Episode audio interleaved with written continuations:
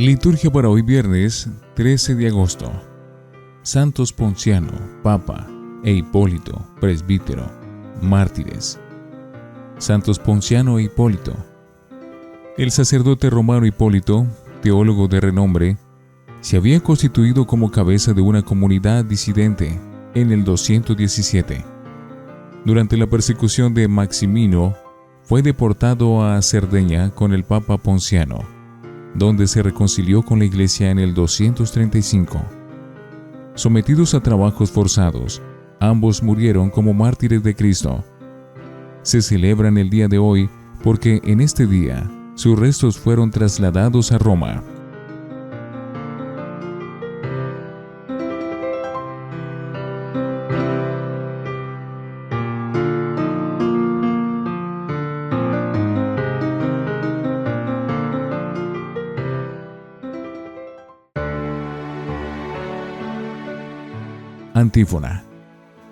Los hombres santos derramaron su sangre por el Señor, en su vida amaron a Cristo, lo imitaron en su muerte y por eso merecieron coronas triunfales. Oremos. Que la paciencia preciosa de los justos, Señor, ensanche el afecto de nuestro amor por ti y acreciente en nuestros corazones la firmeza sagrada de la fe por nuestro Señor Jesucristo, tu Hijo. Primera lectura del libro de Josué, capítulo 24, versículos 1 al 13. En aquellos días, Josué reunió a las tribus de Israel en Siquén. Convocó a los ancianos de Israel, a los cabezas de familia, jueces y alguaciles, y se presentaron ante el Señor. Josué habló al pueblo Así dice el Señor, Dios de Israel. Al otro lado del río Éufrates vivieron en antaño sus padres, Terac, padre de Abraham, y Nahor, sirviendo a otros dioses. Tomé a Abraham, su padre, del otro lado del río. Lo conduje por todo el país de Canaán y multipliqué su descendencia dándole a Isaac. A Isaac le di a Jacob y a Esaú. A Esaú le di en propiedad la montaña de Seir, mientras que Jacob y sus hijos trabajaron en Egipto. Envié a Moisés y a Aarón para castigar a Egipto con los portentos que hice, y después los saqué de allí. Saqué de Egipto a sus padres, y llegaron al mar.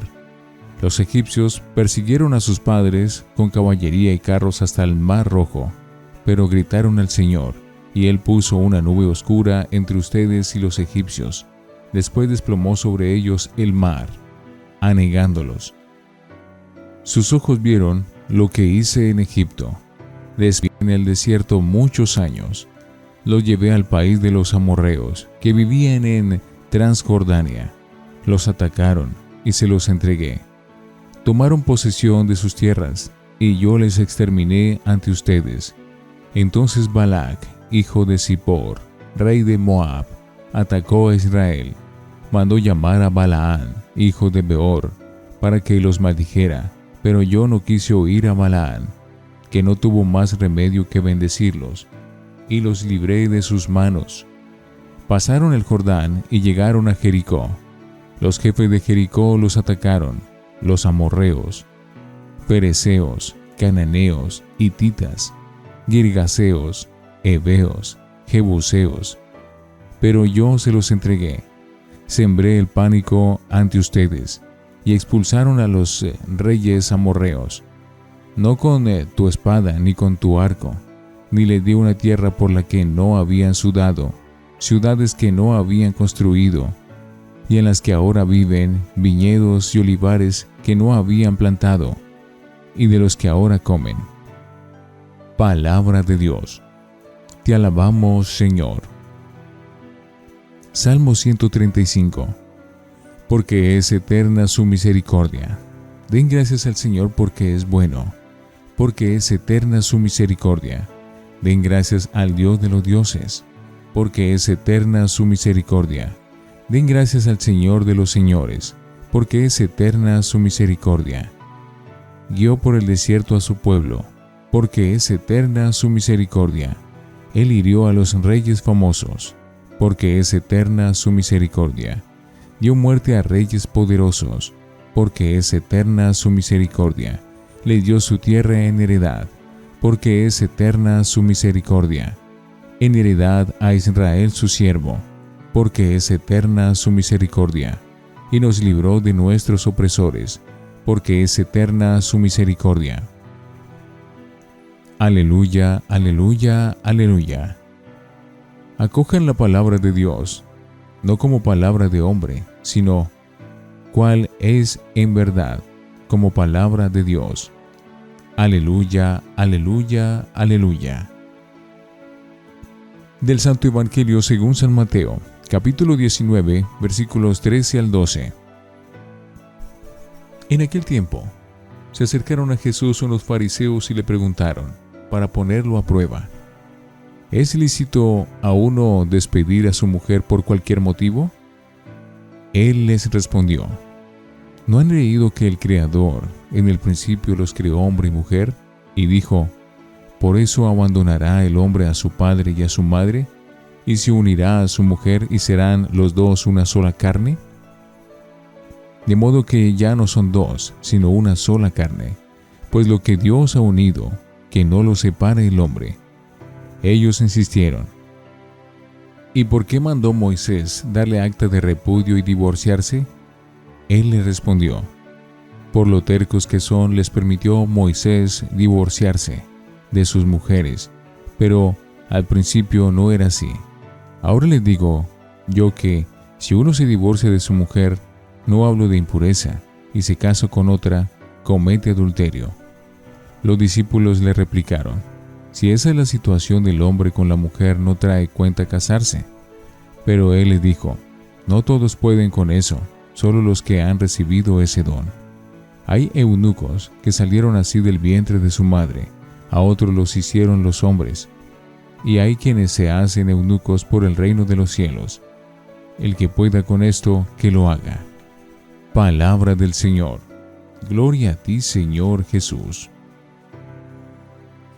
Oremos. Acoge, Padre Santo, las ofrendas que te presentamos en la conmemoración de los santos mártires, y a nosotros tus siervos concédenos permanecer siempre firmes en la confesión de tu nombre, por Jesucristo nuestro Señor. Antífona. He aquí que la recompensa de los santos es abundante en la casa de Dios. Ellos murieron por Cristo y viven eternamente. Oración después de la comunión.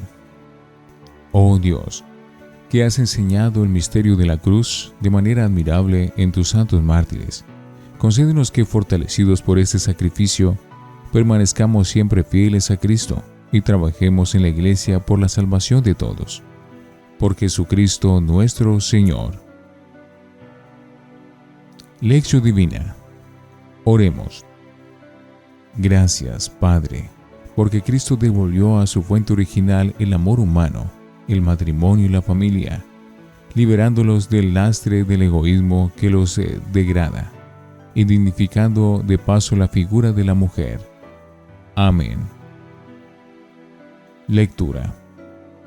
Tomé a su padre del otro lado del río, lo saqué de Egipto, le di una tierra.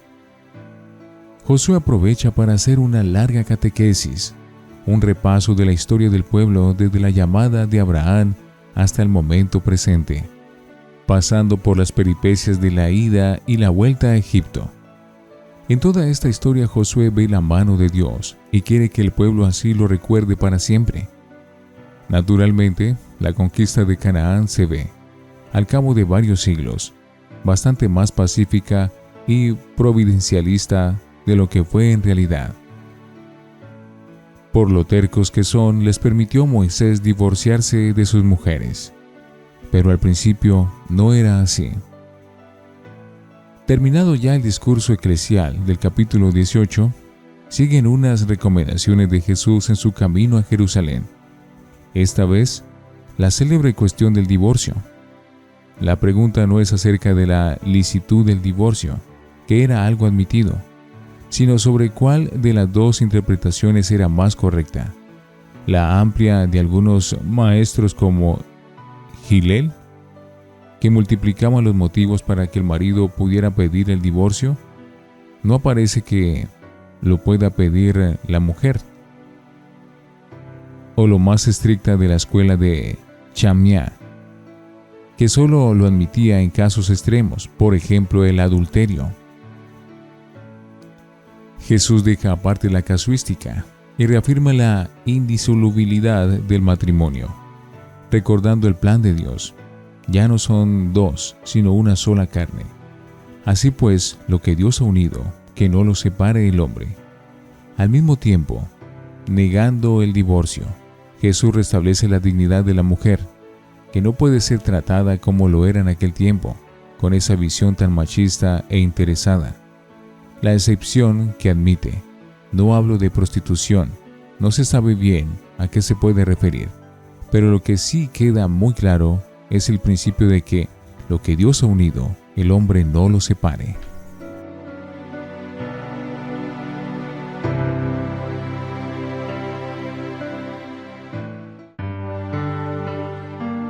Para meditar.